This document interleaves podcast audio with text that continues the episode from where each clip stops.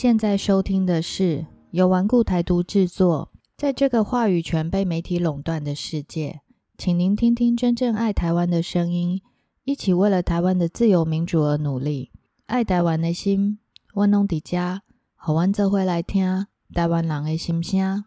大家好，我是主持人 Amanda。今天我们请到的是美国纽约大学国际法学硕士、中国第一个台籍法学博士 Fida 爸爸，来跟我们谈谈台湾关系法。嗨，大家好，主持人好，我是 Frida 爸爸，我住在台北，很高兴今天能够来这边跟大家聊天。想请问您，我们一般说的国际公法是什么呢？其实现在台湾很多时候，包括以前大家听到的所谓的台湾地位未定论，或是中华民国在台湾，或是台湾主权是怎么样，大概其实就是在一个国际公法的架构上面来讲的。从比较传统教科学的角度来说，国际法院公约里面有规定，国际公法里面有几个例子。第一个是普通或特别的国际条约，第二个是国际习惯，第三个是一般法律原则为文明各国所承认者，还有一些就是一些的司法判决跟各国权威最高公法学家的学说。那台湾国际法在里面的地位到底是什么呢？其实台湾国际法是一个美国国会通过的国内法，照理说不应该被认为是传统所谓国际公法上面的一个法源。但是呢，国际公法这个项目是一个很有趣的东西，就是写什么其实也不大重要，法源是什么也不大重要，最重要的是你有没有办法去执行这样的一个法律或是一个政治原则。那台湾国际法这个法律。当初是什么生出来的呢？其实它的前身呢，大家可能比较年轻的朋友都没有听过了，叫做《中美共同防御条约》。那正式的名称是《中华民国与美利坚共和国间共同防御条约》。那我们就叫它《共同防御条约》吧。这个事情呢，其实规范了整个冷战时期国民党政府在台湾和美国的军事、政治、经济、社会等等的关系。那本来呢，当然规定的是无限期有效的啦。但是哦，在一九五四年十二月三号签完之后呢，到了一九七九年一月一号，美国与中华人民共和国发表建交声明的时候，美国就正式的告诉中华民国政府，中美共同防御条约是将在台湾时间一九八零年一月一号终止。那因为这样的一个状况。变成台湾身为一个准国家，之前是靠美中共同防御条约来定位整个台湾在国际上，特别是美国的关系。那事实上，到蒋介石时代后期跟蒋经国那时候，台湾也没有什么邦交国了。台湾在国际上等于唯一的盟友就是美国。所以其实，在既不是联合国会员国，跟主要大国也都没有条约关系的情况下，台湾的国际盟友是美国。台湾的国际地位的定位，也就是靠这个中美共同防御条约去定义的。那在中美共同防御条约被终止之后，美国就用一个台湾关系法来取代了这个中美共同防御条约的部分内容。那当然，因为后来有所谓的准官方的变化，从官方变成准官方，所以呢，部分内容的文字有进行了一些修正。那主要也在于美国这边的军事义务，他们有进行了一些调整，并不是像之前的共同防御条约时期那么的明确。所以呢，台湾关系法目前我们讲白了就是定义美国跟台湾之间的一些关系。这个关系呢，其实也就是台湾在国际法的定位。因为现在我们必须讲的很坦白，这个国际秩序的制定者其实就是美国。那美国要用条约，或是用国内法去定义它跟一个国家，或是像台湾这种，到底什么时候能够变成一个正常国家，并不是很清楚的一个政权的情况。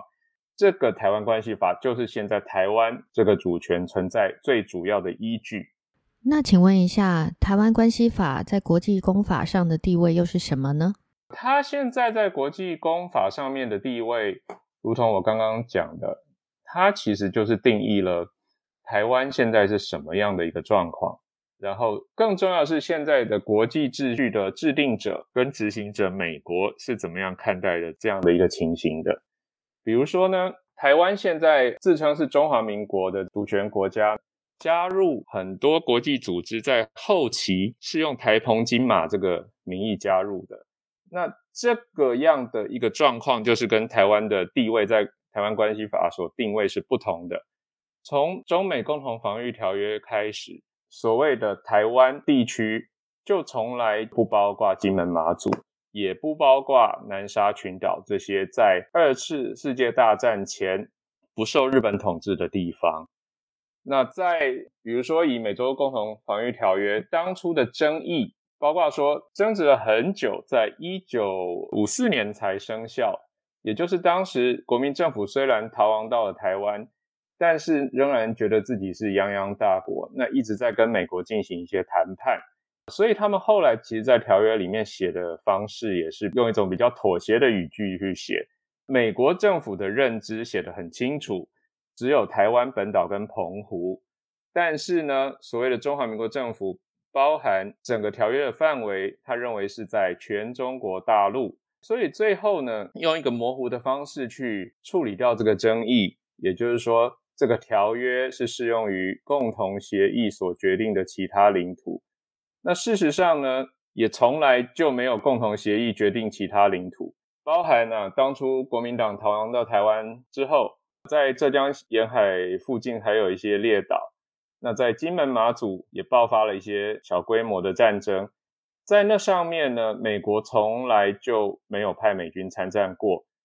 呃，事实上在。大陈岛，如果比较年轻的朋友可能没有听过这方面的状况了。大陈岛的难民当初呢，在美中共同防御条约签订之后，也很清楚的发现了这些沿海岛屿是不可守的。那后来其实是美国派了军舰呢，跟国民党的一些军舰呢，把那些算是难民吧，移到了台湾。那现在在台湾也有固定的一些相关的聚居地存在。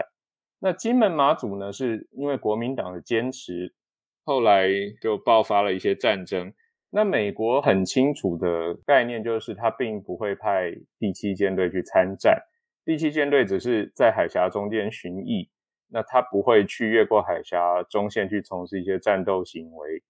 那在当初的金门马祖的战争，其实是单独由国民党去做的。当然有一些地下的一些支援啊，义勇军，像后来我们所知的白团。但是美国政府从来没有公开的参与金门马祖他们那边的防卫战，特别是在金门，美军一直都是在外海做一些运补的角色，从来就没有正式的开进廖罗湾跟中华人民共和国他们的军舰或是登陆的军舰进行战斗过。所以从台湾关系法的角度来说，来看台湾的国际地位呢，首先我们要很清楚的就是知道所谓的。现在我们所说的台湾是不包含金门马祖的。不管从以前最重要的条约，这个很清楚就是国际法的一部分，呃，也就是美中共同防御条约来说，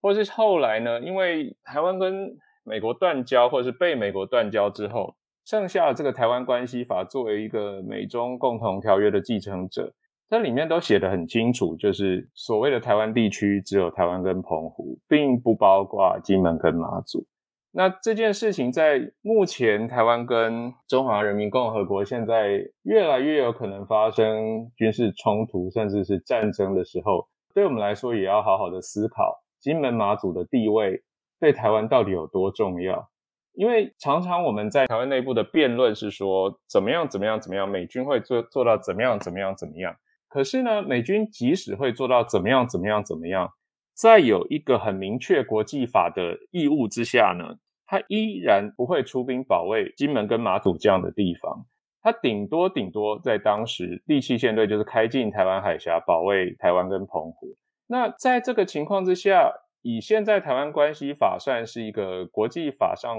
算是准国际法的角色吧。它并不是一个正式的国际条约，它里面的范围也写得非常非常的清楚。台湾关系法是不包含金门马祖，它里面就写得很清楚的是说，相关的范围呢就是台湾跟澎湖。那在这情况之下，我们在思考未来很可能会发生的战争的情况之下，是不是还需要花很多的时间在金门马祖进行防卫？特别是在目前的战略，撇开这些法律的要求，在战略上面，金门马祖是不是一个可守的战略上面是可守的军事的一个地点？那我觉得其实是有蛮值得再思考的必要。关于台湾地理在东亚地缘政治上的影响，存不存在等边三角形或是亚洲瑞士的概念呢？第一个，你要成为所谓的亚洲瑞士啊，你必须要在一个与世独立的地方，像瑞士在阿尔卑斯山里面，或者是不丹在喜马拉雅山里面。那台湾，尤其是台湾海峡呢，是身为东亚航道的主要的要冲。那台湾又是第一岛链中间。这样的地方是不可能不选边的，就像第二次世界大战的时候，何比卢呢？他很希望能够在德国跟英法联军，那时候美国一开始也是不参战的，还在孤立主义的时候，何比卢这三小国呢，都算是君主立宪国家，他们也没什么军队，那也希望说，我就做一个和平的小国，我可以中立，那甚至想要调停德国跟英法之间的矛盾。但是呢，即使在这么委曲求全的情况之下，或者说在德国呢，已经摆明了，也有一些文件，因为德国的军机失事，掉在法国境内，那也搜出了一些，其实已经有很详细的军事计划，德国仍然要循第一次世界大战的路线，侵入法国，也就是走传统的和比卢 DT 这个路线的情况之下。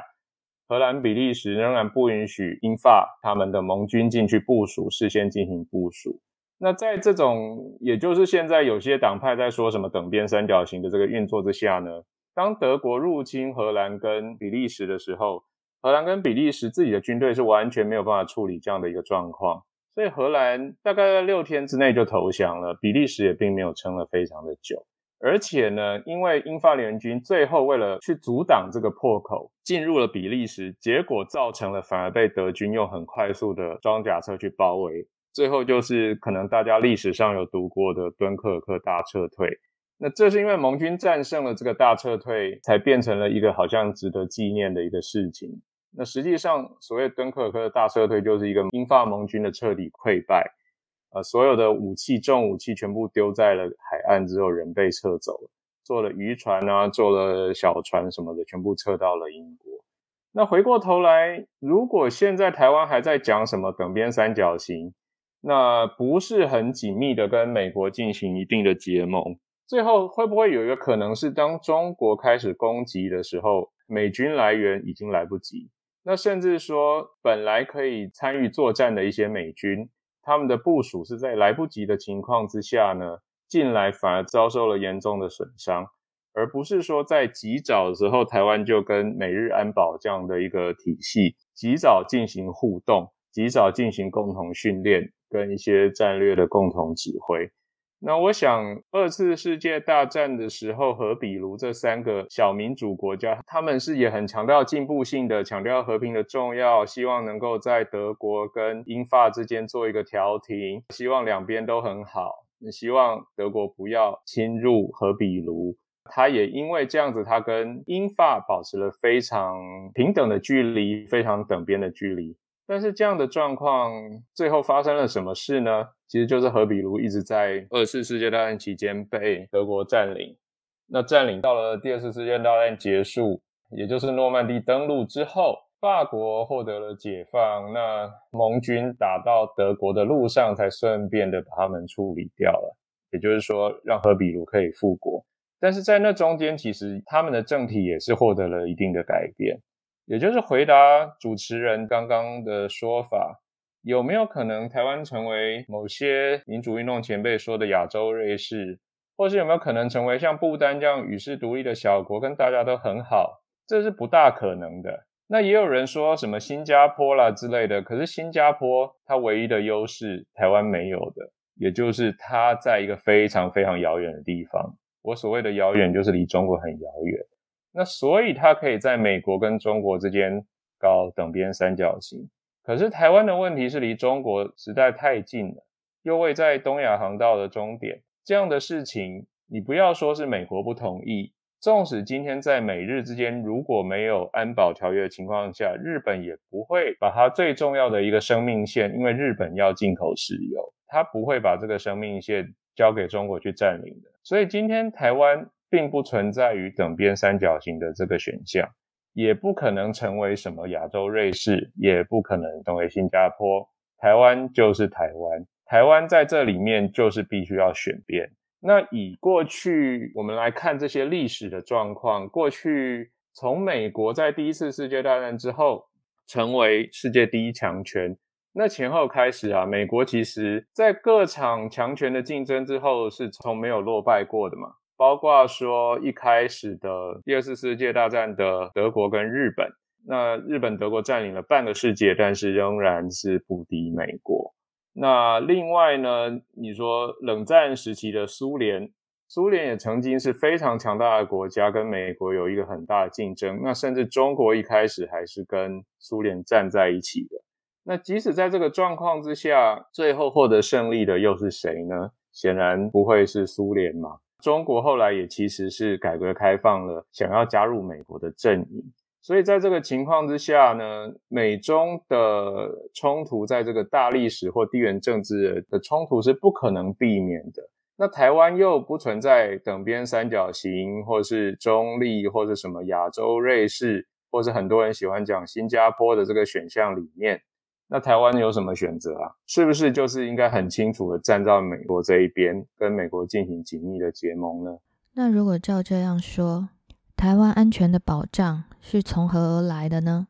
台湾安全的保障啊，其实小国的安全保障是要靠大国，这是没有办法的。这个我们也必须很明白的强调一点啦，就是说，不管现在大家在讲的说征兵制或是什么民团，首先呢，征兵制这个事情啊，我们也必须讲得很白。这个东西在比较专业的内行人看来，这个东西就是美国要求的。那相关的资讯应该就是美军顾问团写出来，然后交给比较亲美的政府，也就是现在蔡政府所弄出来的一个东西。那台湾的军队在真的战争里面能够有什么很大的帮助啊？其实呵呵 坦白说啦，我们呢小国就是小国，要有很清楚自己的定位。台湾的要求就是。或者说盟军，现在我所谓的盟军就是美日安保同盟的这样的一个盟军，对台湾的要求就是，一旦中国跟台湾发生武力冲突，或者说中国在南海跟美国发生冲突，台湾的角色就是必须要阻挡中国，直到美国的军队到来。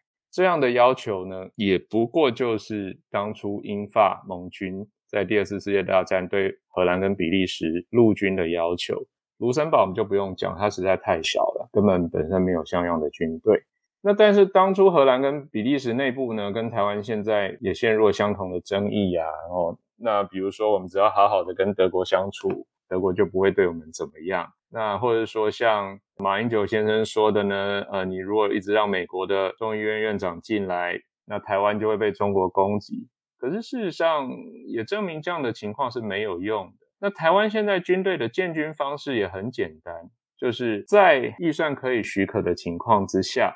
与其说什么全民都发六千块呢，不如把这些钱拿去买美国武器。那美国真的很差你买这些武器吗？其实是美国也不差你这个，美国也不是真的要赚你这个钱，而是台湾用购买美制武器的方法对美国表示愿意加入盟军。那我再度强调，盟军。在台湾最重要的盟军就是美日安保同盟，美国跟日本。但是现在呢，看起来盟军的阵营目前虽然还没有跟中国正式的开战，目前已已经在慢慢的扩大了。就像以前，除了像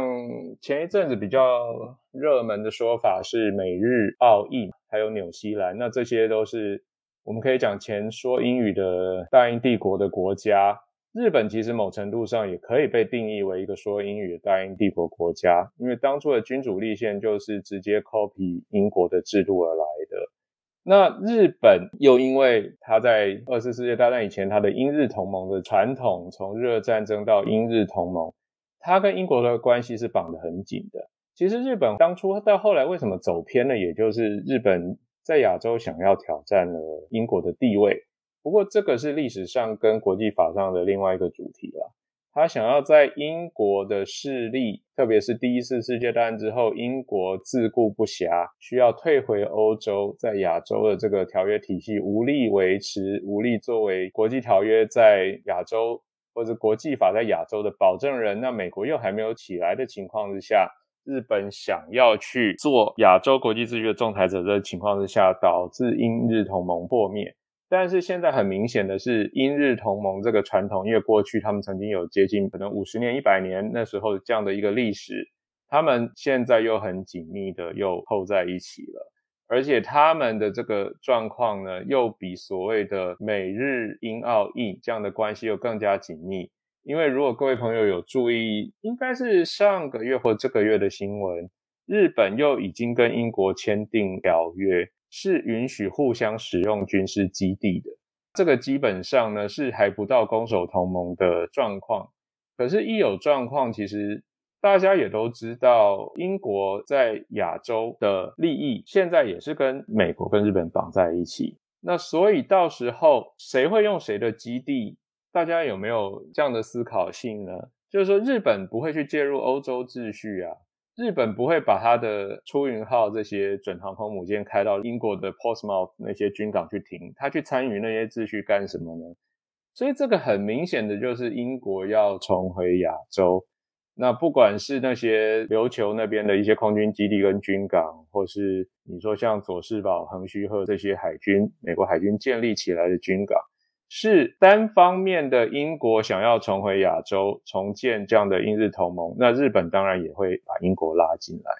也就是除了传统的美日澳印以外，英国也要回到亚洲了。那现在这个盟军体系已经非常的清楚的情况之下，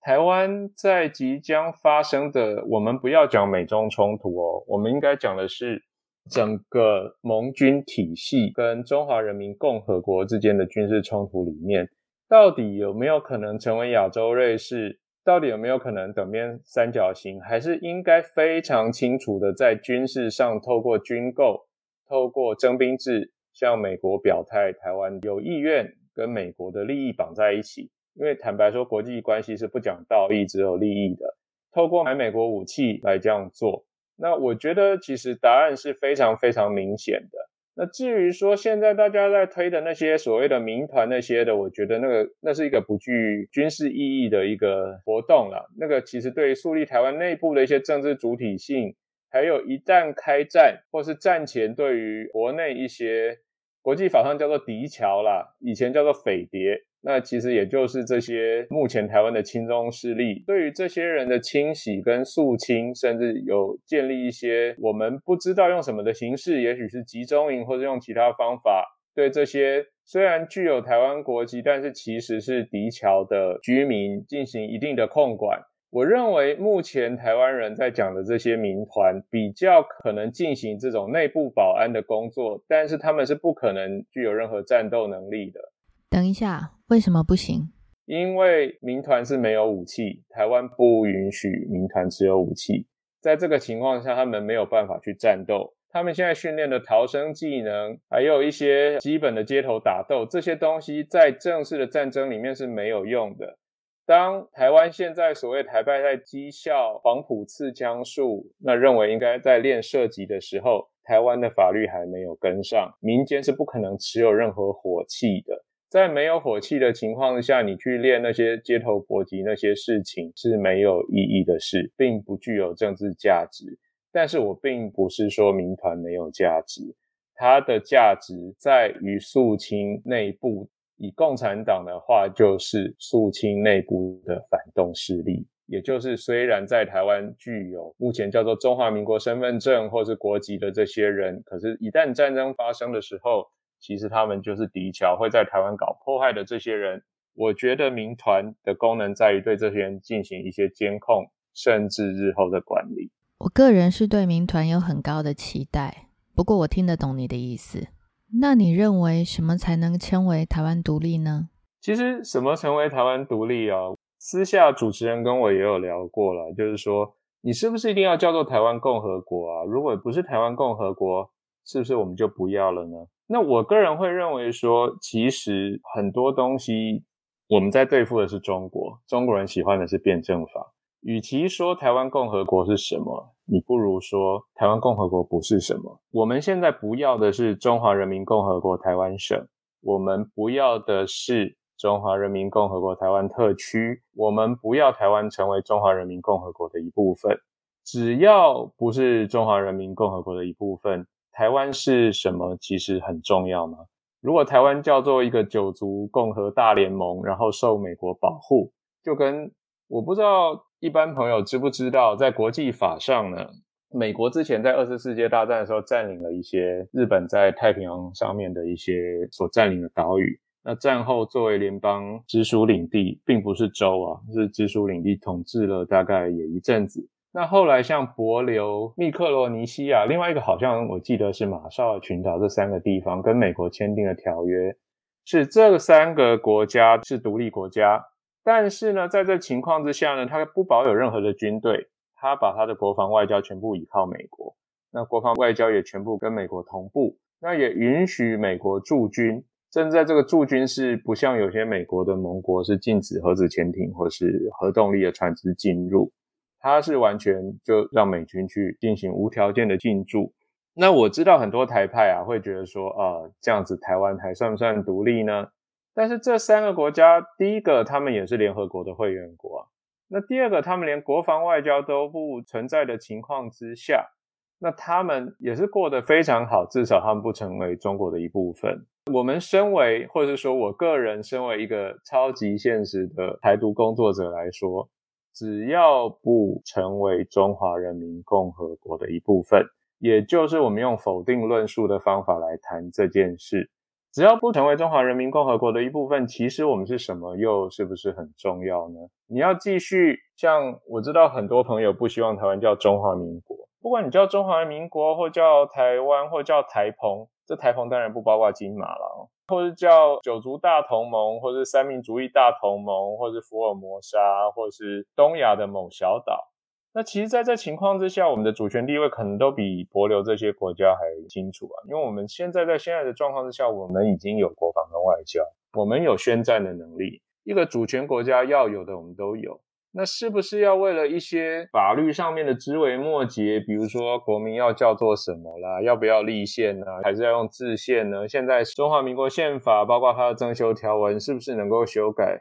去进行支持台湾独立的朋友进行一些内部的这种辩论，是不是很重要呢？我觉得政治上呢，再说一次，我们是务实的台独工作者，我们的务实在于我们不想成为中国人，只要不成为中国人。不拿中华人民共和国护照，不管是任何形式的中华人民共和国的旅行文件，在这个情况之下，其他的事情其实是内部是可以谈的，是可以妥协的。但是不成为中华人民共和国的前提，只有一件事，就是台湾必须坚定的跟美国站在一起，因为美国是第二次世界大战，特别是冷战之后唯一国际法的制定者。实际的制定者，不管今天联合国有多少票，美国不同意的事情就是不会发生。即使联合国再决议五百遍，美国不执行，联合国就是没有办法出兵。所以，台湾在这里面是不是要选择跟美国很紧密的站在一起？这个是其实所有的台派朋友要想的最清楚的。那至于以什么形式，是不是要叫做台湾共和国？对我们这些务实的台独工作者来说，不应该是重要需要被考虑的事实。今天非常谢谢您来跟我们谈谈台湾关系法。而大家都说中国经济比台湾好得多，或许我们下一集从股市来谈谈台湾及中国的经济成长性。今天非常谢谢 Vida 爸爸的受访，非常感谢您。谢谢大家，谢谢主持人。啊，台独的工作是一个非常长期艰辛的工作，绝对不是一个非常浪漫的一个过程。那也希望各位朋友在这中间要能够坚持下去。当你觉得不耐烦、觉得讨厌的时候呢，就慢慢的还是要有耐心，把自己的身体练好。节奏不乱、周而复始的日子，一天一天稳稳的拉过来，往后面送，而且默默的继续下去。这样有一天呢，我们的理想就会实现。那希望大家每天都可以过得平安，我们可以早日看到台湾共和国的诞生。谢谢大家，谢谢大家。